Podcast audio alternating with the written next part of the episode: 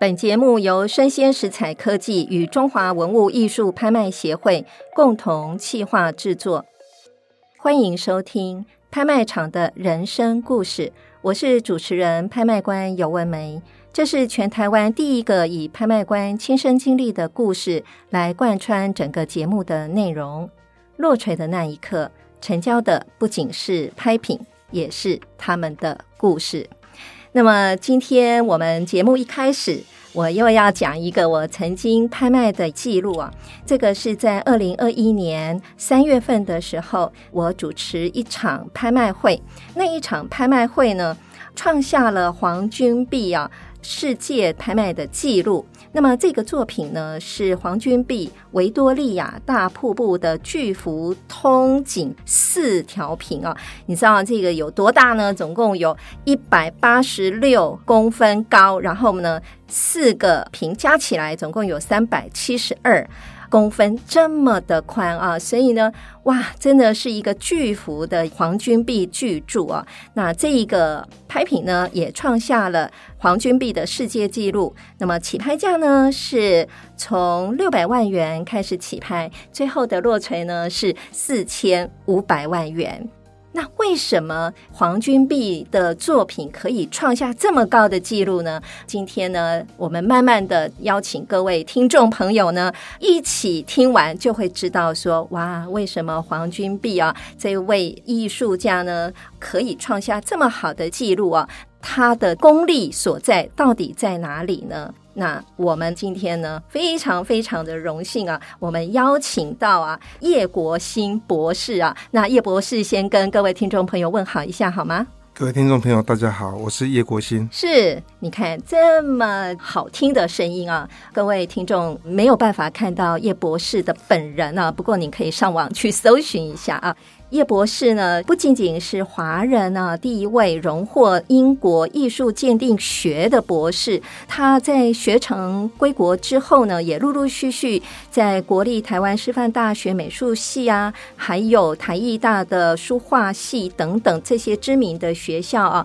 来教授艺术鉴定与拍卖市场研究的专业课程啊。尤其呢，我印象最深刻的是二零一八年啊，我们叶博士啊有一个哇一套巨著啊，有六大册，对不对？嗯对，七十万字，多少？七十五万字，七十五万字，哇，真的是心血的结晶啊！这一套书呢是《墨海春秋》啊。古今书画艺术鉴藏的研究，所以各位听众朋友，今天这一集啊，真的是有福了。我们不仅仅可以多了解黄君璧艺术家的他的创作故事啊，他的创作脉络，而且呢，大家可以从中间哎，听到叶博士呢对于书画的鉴定鉴赏，他本身也是非常大的收藏家啊，他的一些心得啊，所以今天含金量非常高的一集节目哦。一开始呢，呃，我想来请教一下叶博士啊。我在准备资料的当中呢，我看到，诶，在二零一八年一月份的时候，《自由时报》曾经有一个报道，曾经有访问过你啊。那这个报道呢，就是他在讲说，呃，每一年呢、台北市环保局嘛。都会在年终的时候办再生家具的岁末年终回馈特卖会，对的，那在一群家具当中啊，哎，就混着一张黄君璧的作品。结果呢，黄君璧的作品起拍价竟然定为八百元。听说是因为环保局并不知道这个画作到底是价钱多少，所以他们就定了一个八百块，最后九万九千元就成交了。那买到的人呢，哇！非常的开心，因为他说经过他自己的鉴定啊，这是一个黄君璧的真迹啊，所以呢，九万九千元啊，真的是赚到了，因为这个作品可以卖到上百万。然后我就看到，哎，上面这个《自由时报》曾经也来采访过叶博士啊，叶博士呢曾经也有一个说法啊，那我想今天非常荣幸邀请到叶博士啊，您可不可以从这一点我们来聊一聊啊？黄君璧的作品啊，或者是一般你鉴定这些作品的时候，您最重要的是在关注哪几个点呢？其实那个事件是因为啊、这位买到的商家他说，诶，我这件东西绝对真的，因为我去对他的签名就是真的。是好了，所以记者就跑来问我说，嗯诶，他说签名是真的，当然他想要从我这边套话看是不是真或假，哦，但但我们 OK 不能，去讲什么。那是那我我觉得也他也没有正式在委托我，那、嗯那我能说的是说，一个艺术家，我们在看那个艺术家，他有不同时期的绘画的风格嗯啊，签名落款的形式，嗯他的印章的堂号、嗯名号，然后他当时的话，他又喜欢用什么样的笔、嗯墨、纸或嗯绢，按、哪一种绢、哪种纸、伸纸、手指等等，嗯然后他会随着他不同的创作时期而有所改变。是，那比如说我们现在来讲，比如说呃黄君璧好了，嗯那黄君璧，比如说你看他一个，他是一九八九年对，啊，一九八一九八九年出生，嗯那你如果去想他说，诶，他一九八九，他其实他早期的签名就叫他的原名叫黄允轩。嗯哼，那你如果在他早期的签名在啊一九二几年的时候，你看到一幅作品，他签黄君璧，那嗯肯定就。不对就了，不对就不对了。啊那比如说，落在一九啊四二年，他嗯一九四二年，因为他妈妈过世，嗯所以他的堂号就改为白云堂，因为嗯，白云思亲，是他讲他妈妈。那那如果在一九四二年以前，比嗯如一九三五年，我们就看过啊，写说啊，呃，黄君璧画于坐于白云堂，那嗯肯定不对嘛，因因为一九四二年才有这个堂号，嗯所以我们去看这个是可以跟听众朋友讲一些小秘诀，就是嗯说，打一些他做伪画的人，他没有去做这种考证的功夫。嗯所以说，哎、他不知道黄俊璧什么时候签名。那包括黄俊璧早期的签名，嗯到他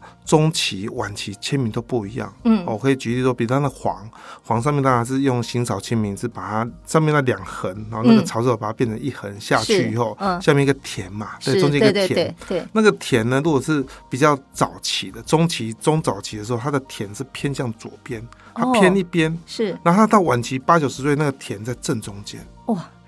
是真的鉴定真的要看得非常非常不呃细是微，因为我们我们在做鉴定的时候，我们会把这个画家从早中晚期他的有对的哦，重点是要对的嗯有效样本，是去把它做收集，然后去把它的里面异中求同，同中求异，去把里面的一些差异性嗯把它比较出来。当然这是这是一个基本，然后是你说到签名，我们会讲到它的起笔、收笔、落笔、转折，当然还有它的笔速、嗯嗯嗯速度、嗯嗯流上线等等，还有他是他习惯，比如说黄俊明他习惯是长风，嗯那如果这个作品一直落风的话，落笔一直漏风的话，那就、嗯那就那就怪怪的。对好，所以我说的说，诶，他其实不能讲说啊，从签名去看，而他的绘画风格，然后像早期都是灵骨等等啊，嗯嗯嗯他的印章等等这些东西都有不同的啊，比如说他的军翁是是他跟一九三九年跟张大千去游玩的时候帮他弄的，嗯他帮他取的，是啊朋友帮他取的，嗯张大千帮他取的军翁。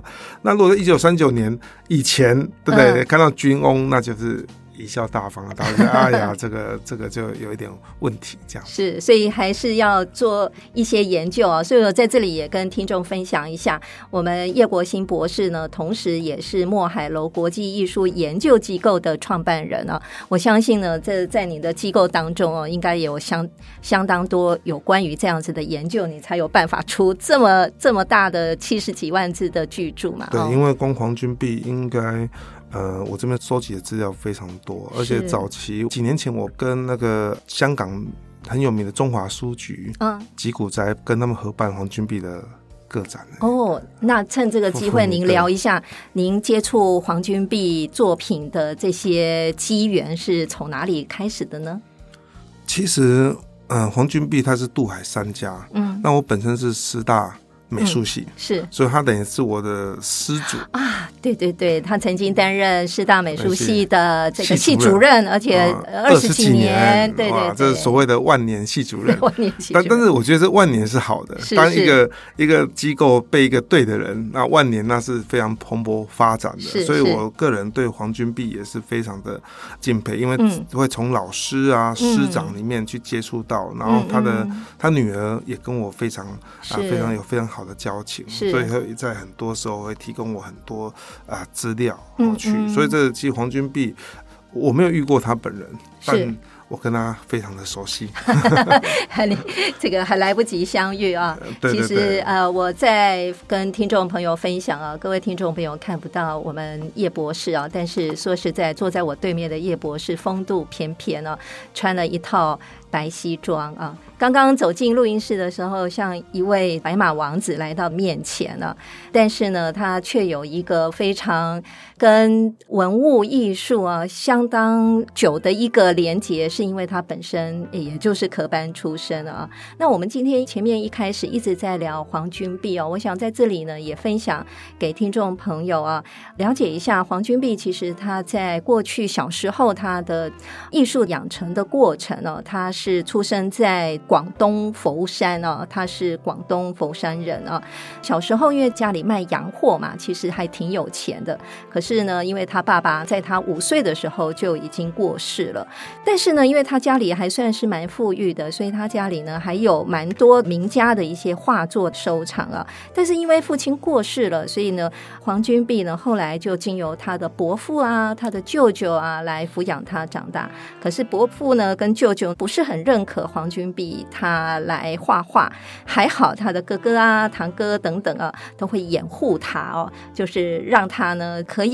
去学习画画，甚至呢，有一次，呃，我是看到资料的记载，就是他有一次他经过一家书画店啊，就是裱贝店，那他站在门口呢，非常的久啊，一直希望能够进去里面看。表贝店画店的老板呢，也被他感动了，啊所以他就让黄君璧说：“哎，你可以尽管进来看啊，那甚至呢，可以把一些作品带回去临摹。”后来呢，黄君璧当然也有接受到。老师的教导了啊，那这就带领他呢进入了另外一个学习的境界了啊。那是不是可以？我们接下来请叶博士聊一聊啊，像黄君璧他的整个创作的一个过程，就像您刚刚讲的啊，随着他的历史上面他自己的发展过程啊，可能也会针对这些呢，您的鉴定会提供很多宝贵的资讯啊。那他的整个的绘画历程，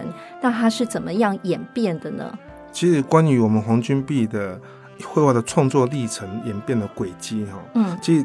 他本人就有讲说，他自己分为三个阶段，嗯，好，第一个阶段是师承。好，这然是跟老师，嗯，他一开始老师是李瑶平，是，其实各位不知道，我我鉴定过李瑶平的作品，哦，他画的非常好，哦，他只是一个不出世的画家，是，所以他当然他爸爸。呃，黄君璧的父亲当时其实是个呃富贵人家，是是所以他一定有办法帮他找一个好的好的老师，对对对。嗯、所以他自己说，他这是师承时期，也是他的灵骨时期。嗯，哦，因为他爸爸收藏，他爸爸是黄养寻，嗯、哦，那他的古玩字画收藏也很丰富，嗯嗯，所以他从小他就他是临摹这些啊这些。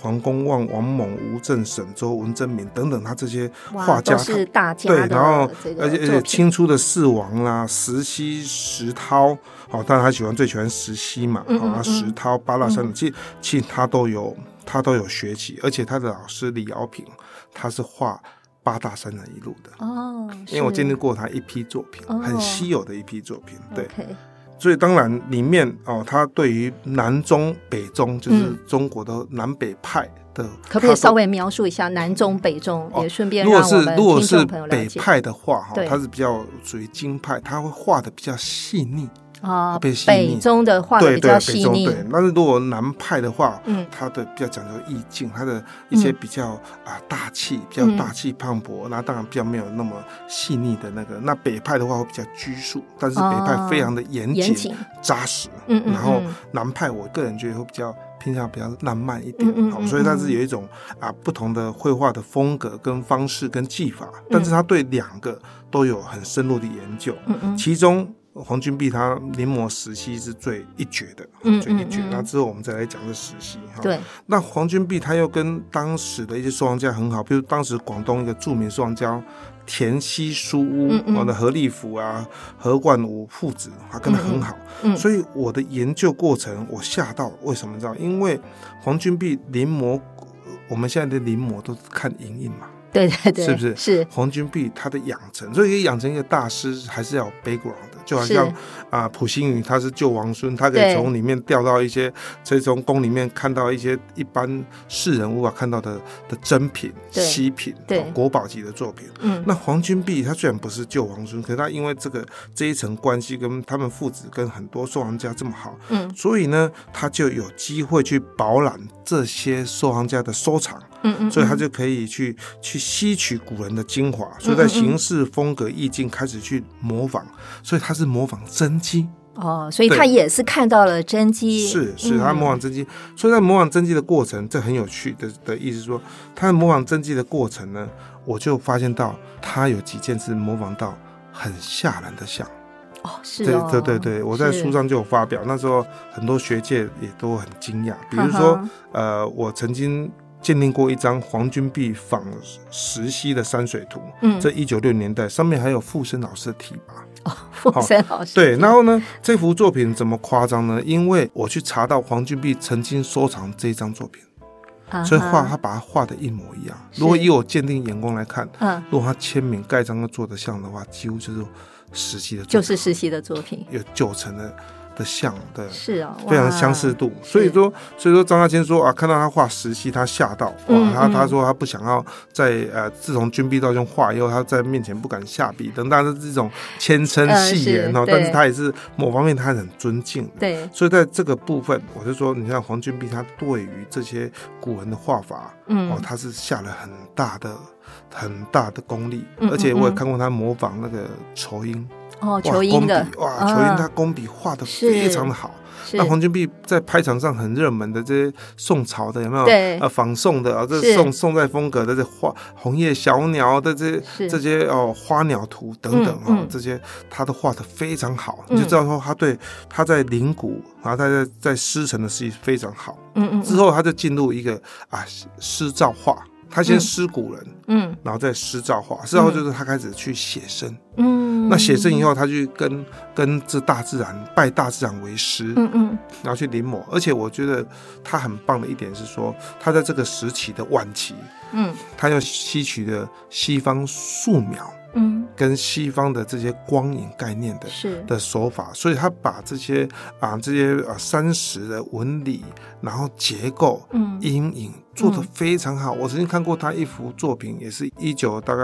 呃四五五零年代左右的作品。嗯好、那他把这些，他把那幅画就像素描一样，你可以隐远隐约的看到这很光线从两边打下来，然后整个山林之间，当然它有水墨画的这些啊烟岚啊，嗯然后这些水汽，嗯当然他的笔他的笔墨功夫就不用去赘言了。嗯嗯但是嗯你可以看出它这些光影的这种强度，嗯然后再吸引这种观者的眼眼睛，嗯等于说他把这传统的水墨的根基，他又往前踏进了一步，嗯然后他也开始去学习用水彩的颜料、嗯牛顿颜料。是那开始去做融合，但开嗯始融合的时候，当然有时候，呃，在一个实验的的时期会比较抢眼。慢慢，啊、我去拜访过他的学生后代，就是嗯慢慢的，而我觉得慢慢的比较沉稳，因为慢慢的他从他的牛顿颜料里面嗯去加墨，嗯就不止当然不止牛顿颜料，还有西方的一些颜料，嗯然后他去加一点墨色，加一点墨色的话，它的它的颜色就比较沉稳，嗯比较是雅致，是是，但是又跟传统的颜色不一样，嗯所以说其实他一直在在这个古人的根基上，这种传统里面去创新，是然后去取得一个完美的结合。嗯那最后的阶段就是他的创新的制作对，创新之后开始，他当时去看一些，比如说大瀑布啊，刚刚写讲生到哈，的这写是生，他写生，进入这种嗯写生时期，那写生他开始去挑战他没有画过，比如他去画狮子。对不对？他对的他的狮子非常有名，其实是其实黄君璧的狮子拍卖都天价，我诶我跟你讲哦，我就曾经拍过他的狮子哦。对他的那个作品呢，是在他七十二岁的时候创作的，也就是一九六九年的时候。那我拍卖他的画的那个狮子呢，是在二零二二年的一个春季的拍卖会。这个狮子的作品呃呢，它名称叫做《嗜赌情深》。那主要他就是在画有母狮子，然后还有小狮子哦。那狮子真的画的特别的好，那这一非个常好都非常好。那这个作品呢，起拍价是两百五十万，后来七百五十万落锤哦。如果说各位有机会，其实也可以上网去查一查，看一下这个作品。黄君璧呢，展现了他所写生的功力啊、我们可以看到母狮跟两只幼狮，然后呢，可以感觉到他们的天伦之情啊。母狮呢看着两只的幼狮，然后母狮呢也环顾四周啊，它要看看啊小狮子是不是安全啊。所以这个黄君璧啊，真的他在描绘上面真的非常非常的细致，而且他的观察啊也是非常的到位。是的，所以其实那张画，啊、当时也有商家问我，对，然后去请教我说这个是非常值得收藏，而且是他其实他当时拍了这个价钱也算是，啊、非常是很开心的一个捡漏价。 我想我真的对对应该对还还有更好的。对，因为我之前在呃，我如果没有记错，应该在呃上海，嗯然，后有一场拍卖，是我我在现场，哼，那一张狮子好像就拍了台币两千多万，是是，也非常稀有哇的，对，而且当然它有比较多注入，有一些、嗯 一些书籍的注入。是那是我曾经也在美国鉴定过一张双狮图，我看那张之后，我非常的呃非常的 shock，非常的，嗯哼，因为那张那张是我从小在书上看到的画。哦，真的啊对，双狮图，威猛的嗯雄狮跟母是狮，那嗯，张非常好，而且光历史博物馆的画册出版就六本，嗯哦，六本七本，中国美术馆就是到处展览一定要有这张画。是哦，这幅画是博物馆的一个一个最爱，在一个私人收藏家里面。那这样，你从那个画就可以知道说他，他从画狮子这些啊、呃绒毛啊，嗯这些它的啊、呃骨干，然后它这些骨骼，然后它躯体的这线条，嗯哦，非常的写生，就是说他真的不是只是取其形，嗯深入他的精神面。嗯哦，哼然后他已经是画出他的神采飞扬的气质，哦嗯我就觉得这很好。所以黄金妹可以说，他从这些师承时期到到这些啊领古人，然后师承，然后慢慢去创作，嗯然后写生以后，慢慢的引引西润中，嗯然后嗯开始去开拓自己不同的画派。我觉得这个属于他自己的画派，而且他在艺术教育也非常的啊、在影响台湾这艺术教育非常的非常的深远。哦其实他的作品哦，我们比较常看到的还是跟飞瀑啊、流泉啊、云海这样子的题材哦。叶博士，我们要不要聊聊他题材的一些创作？是嗯因为其实当时在台湾创作的时候，好，那台湾等于是中中晚期的，是好啊，中晚期，所以其实台湾比较少可以见到他早期这种仿古、嗯联古这种这些很好的作品嗯嗯哦，所以各位，其实，在一九四九年以前，他曾经去过四川，其对，实四川那边的时候，就曾经呃有查过资料哈，是就曾经讲过，当时有个学者说，四川富贵人家当时客厅中如果没有黄君璧的画哈，似乎就是不够派头。哇，对，真所以的他他他很早期他就他就很出名，他是很，出名的。嗯，那他在台湾的时期，因缘际会，他去喜欢画这个云，哦，他也常常去山山上写生，嗯好画云之后，他去那个呃南美洲去看尼加拉瓜大瀑布的，嗯去看瀑布，是然，后他就发展出他独特的一套嗯。哦，比如他的云都是用比较陡笔，他说陡陡笔，哦嗯嗯，嗯然后那个，然后那个瀑布就是啊倒人形的瀑布啊对对对哦等等哈，但嗯啊其实我觉得他很特别，说啊他是一位非常聪明的艺术家，嗯他这些特殊画法，哦黄君璧跟一般画家不一样哦，他真的非常有功力。嗯，这黄君璧可以一支笔从头画到尾，哇，就用一支笔。这个粗线条的也可以挥洒，细致的也他也可以做来做。啊对，所以他是他是很厉害，跟哇一般那超画家厉害很多的画家是要变换不同的笔，甚是至狼毫画线条对，羊毫去肤色等等啊。嗯然后他他是可以一支笔在画线条过程里面，然后在做皴擦点染的时候，他可以一支笔。我就说，哎，那细的部分呢？它细的部分其实他就把它笔锋一扭的话，他可能把一啊擦我知道擦笔的旁边一一间细，他就用这个可以勾一些细的。是所以说，你可以知道说他的呃功力多好，而且他个人喜好三马笔，嗯，他非常喜欢三马笔，就比较画出来比较苍茫，比较细致。哦，所以他在画这种，而且他个人也爱好棉纸，嗯好、棉纸这些手指，所以他对于这种他非常的掌握的材料性也非常的强，嗯嗯他是一个嗯非常聪明的艺术家。是呃，黄君璧过去就是他在大陆的时期，其实就非常有名了啊。是的，那他有一个学生呢、在大陆的时候呢，就很想啊跟他学习，但后来呢，因为抗战的关系啊，所以这个缘分呢，一直到台湾的时候呢，他才正式的呢跟黄君璧学画啊。那这一位他的学生啊，非常非常的有名啊，就是蒋介石的夫人啊，哎，蒋中正的夫人啊，蒋宋美美龄龄，这个是他非常知名的学生啊啊。那当然，听说黄君璧的学生前前后后加起来应该超过三千人。但是我们先聊一聊蒋宋美龄啊，她的这个知名的学生啊，习画的过程，我不晓得，嗯，叶博士这边您有稍微了解一下吗？其实讲宋美龄这很多故事，其实是她的呃黄君璧她女儿啊香菱香菱姐亲说的自亲自跟我说的。哇，那肯定对是对这个第一手对他说的这个故事，哎，他说哦，讲说美玲，其实她是在上海十里洋场长大的，嗯她作风其实很洋派，嗯但其实大家都不知道，其实她对这种中国这种华人文化里面的尊师重道，她对非常的讲究。对，就比如说她在学画的过程，她一定都派车嗯，就去接送，去接送黄君璧老师，对黄老师，那嗯黄老师、当然他说，其实黄老师对于他是他是有教无类的。对，他对于每个学员，其实他说真的也没有觉得他教讲授美玲特别认真，或者他、他一贯就是非常认真，非常的是非常的呃他爱才惜才。嗯哼，但他有跟我说，讲授美玲的学习过程非常非常认真，嗯嗯嗯，比一般学员都非常认真是很多。而且他他不止临摹老师的画稿，他还去会去变换老师的画稿。哦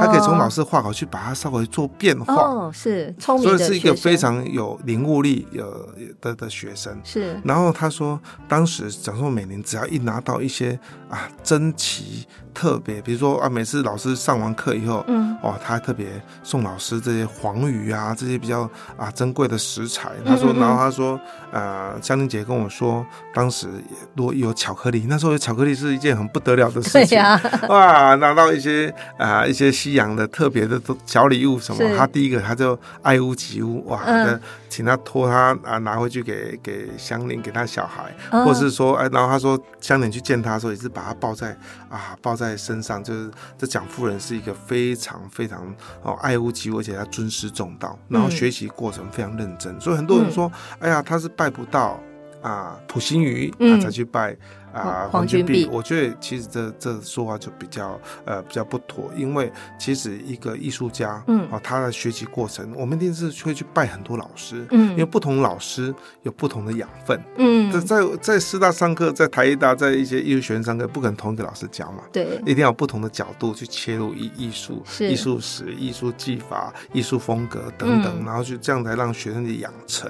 嗯哦，养成具有有比较大的空间。哦嗯所以我相信黄君璧也是他首选之一。当然，普勋也一定他首选，因为当时杜海三家就是这三 位最最有名。对啊，张大千、最最有名普心对瑜、黄君璧啊啊三位，所以呢，黄君璧会被称为是国国师哇，当时其实啊真的很有影响力，嗯因为呃，还有个故事说，当时他们一起去写生，嗯当然他是老师嘛，但结果他看老师用走的，那他跟蒋中正先生两个都坐轿子，他赶快说，哎、不行，老师怎么可以没有准备轿子？嗯对，而且我知道蒋宋美龄她很珍惜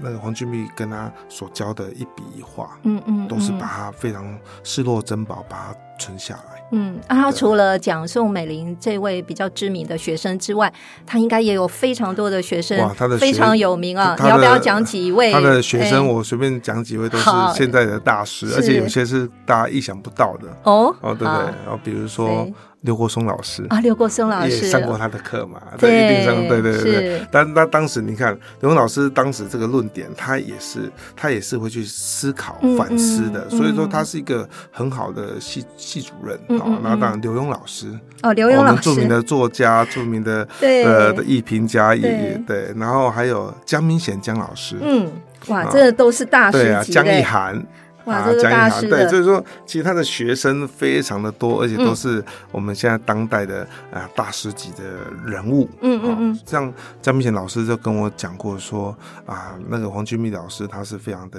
呃有教无类，对嗯因为像他在戏展第一名的时候，他发作品给他看，是哇，他也是都是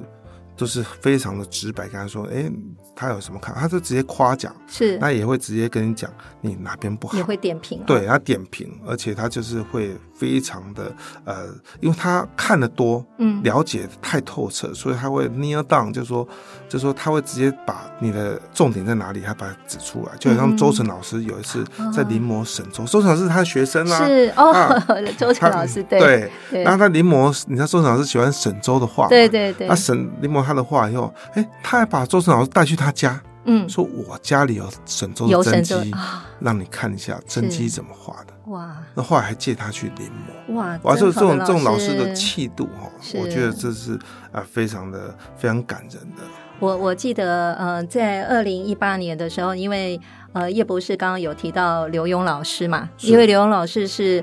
呃，听说当年他在呃台师大美术系也是第一名毕业的啊，是但是我们后来比较知道的是他是作家了啊。那在二零一八年七月份的时候，我就记得那时候刘墉老师就送我一本书，是那那本书呢，就是他编的《白云堂的画论》跟画法哦。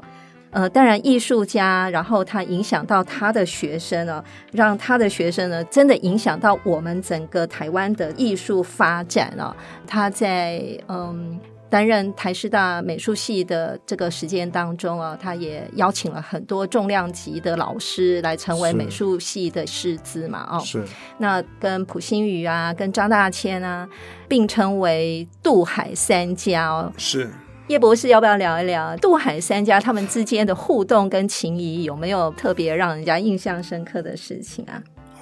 其实黄君璧跟张大千的友好哦，嗯这是不用讲，因为他们两个非常好，常一起出游。就像我刚刚讲的，君翁这个名字是、啊是张大千帮他取是的，那然后他们两个也互相会去点评对方的作品。哦嗯哼对，而且有一次呢，啊、有一次那个呃，张大千跟黄君璧说，嗯说，哎、我喜欢一幅呃您收藏的作品，嗯，他就跟跟张先说，那你再让我多挂一一 下子，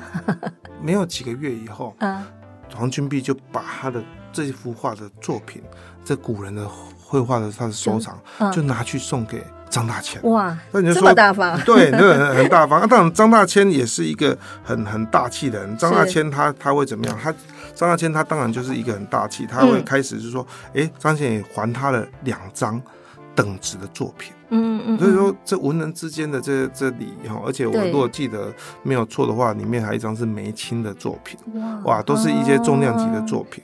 那黄君璧也非常敬仰普心宇的的画风嗯，嗯嗯，哦，对，我曾经听过那个呃，他的学员跟我说，黄嗯金也跟他讲过说，哎、你要学习不同画风，如果要学庭学习宫廷一脉，嗯好、哦，那学这种这种宫廷一脉北派的宗师，嗯那嗯肯定是普心与无物。嗯就说那个时代没有所谓的文人相亲，而是哦文人互相的欣赏呃欣赏，嗯哦，然后当然他们都是真的是一级的艺术家，嗯然后他们两个，他们三个曾有一次，还有一个故事是说，其实他们三个在一起都很有趣，因为黄俊弼是广东腔，哦对，因为 他张是大广千东话是是道地的川话，啊，四川话，嘛，嘿，对对对，然后普信宇是金片 子，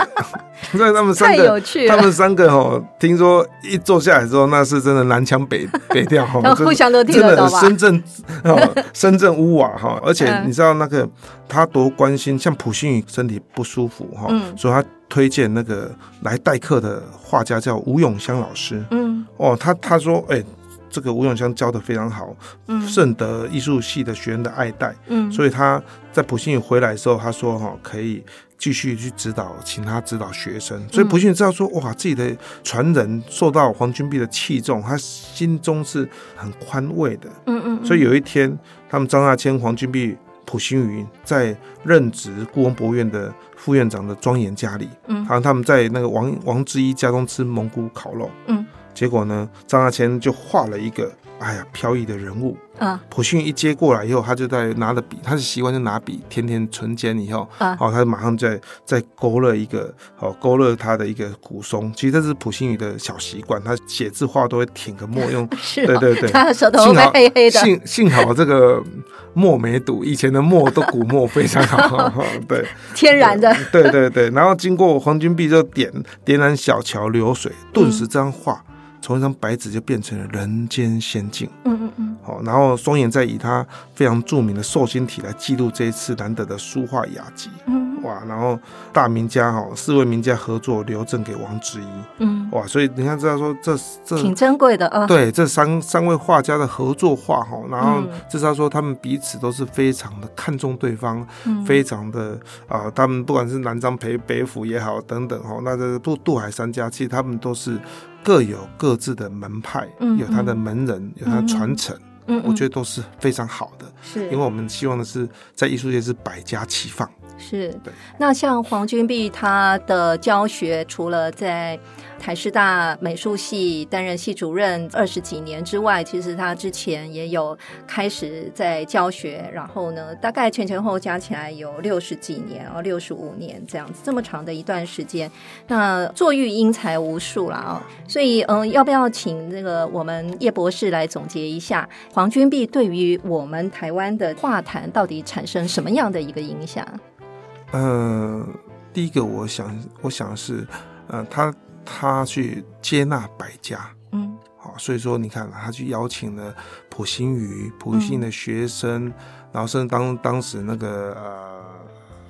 呃朱德群也来嘛，啊，对，啊朱朱德德群，群对，也对是不对？那好，然个后台师大的老师，朱德群，然后他也邀请张大千短暂的嘛，嗯对好短暂的，就是说，其实他当时把这些很重要的名家，嗯哦，其实各位不知道，其实。其实，呃，黄俊斌也跟很多人非常好啊，黄宾虹啊、徐悲鸿啊、傅抱石，嗯，然后傅抱石的女儿跟我非常熟，对，啊，那时候他把父亲也画了几张画送给了，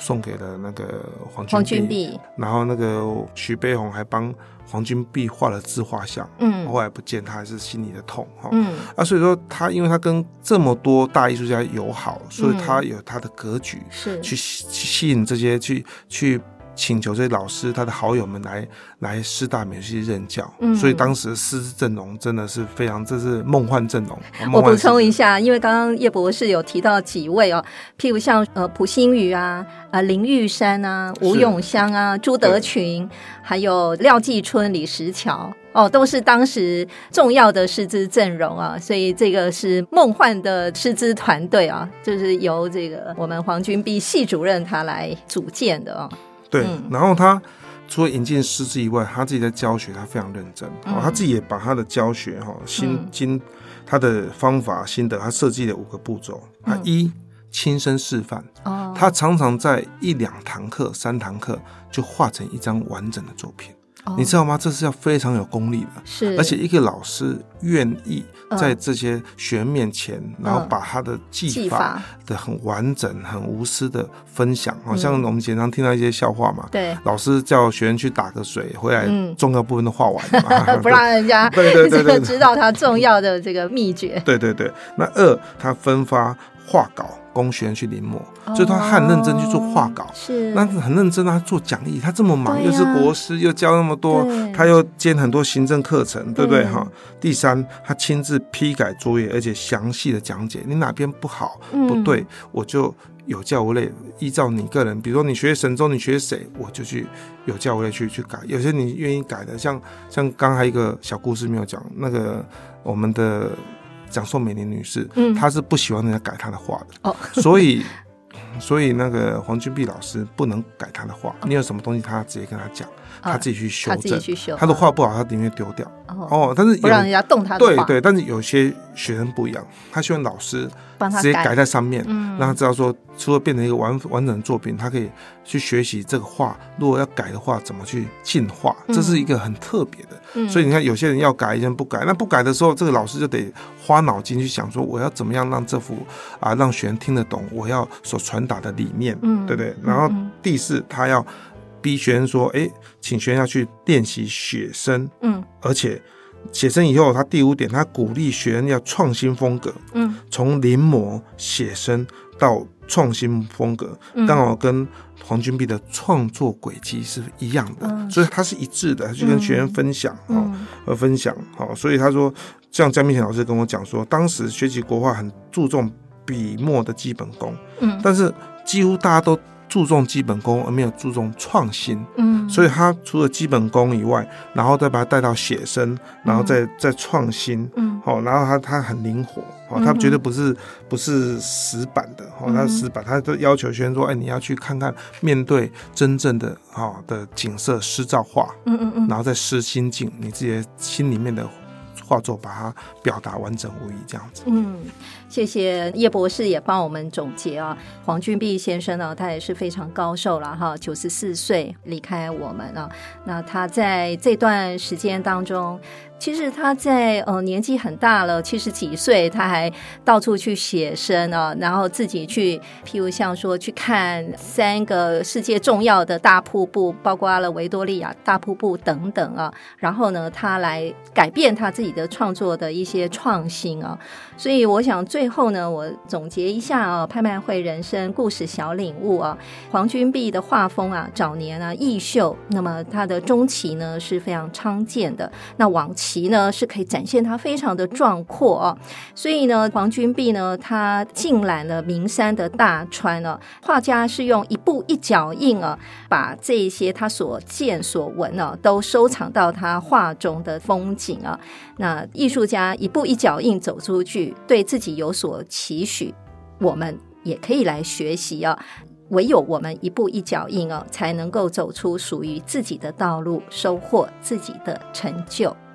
落锤的那一刻，成交的不仅是拍品，也是他们的故事。我是主持人、拍卖官尤文梅。我是艺术鉴定师叶国新，邀请您继续锁定我的 Podcast 节目《拍卖场的人生故事》。感谢您的收听，期待下一次与您空中相遇，拜拜，拜拜，谢谢。